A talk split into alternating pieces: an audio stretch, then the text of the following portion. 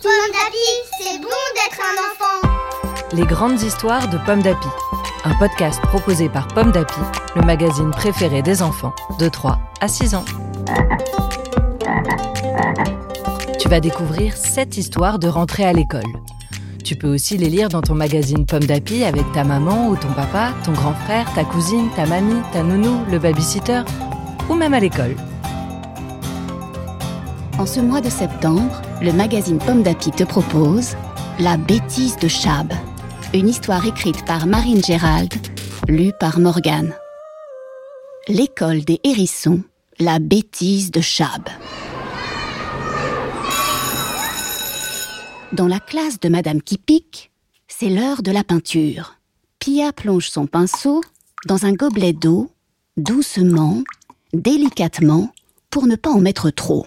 Puis, elle le pose doucement sur la peinture bleue et frotte délicatement pour étaler la peinture sur les poils du pinceau. Et elle dessine la mer sur sa feuille. Chab, lui, préfère jouer du tambour avec son pinceau. Il tape sur la table et sur le gobelet d'eau. Ça fait tac, tic, tic, toc, toc, tic, tac. Mais soudain, sans le faire exprès, il renverse son gobelet sur le dessin de Pia. Chab est embêté. Il s'approche pour s'excuser, mais Pia est très en colère. Elle se roule en boule et se met à piquer. Chab veut réparer sa bêtise, mais comment? Il tire sur la manche de son pull et avec, il éponge doucement, délicatement le dessin de Pia. À force de frotter, le bleu de la mer devient plus clair par endroits. Chab est très gêné. Il a peur que Pia soit encore plus fâchée. Quand Pia se déroule, elle n'est plus en boule. Elle regarde son dessin et elle s'écrie Oh, tu as fait des vagues dans la mer C'est joli Chab est tellement content qu'il frotte ses piquants contre ceux de Pia, doucement, délicatement. Pia rit.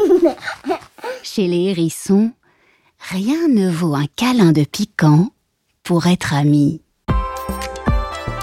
Une histoire écrite par Marine Gérald pour le magazine Pomme d'Api, numéro 691.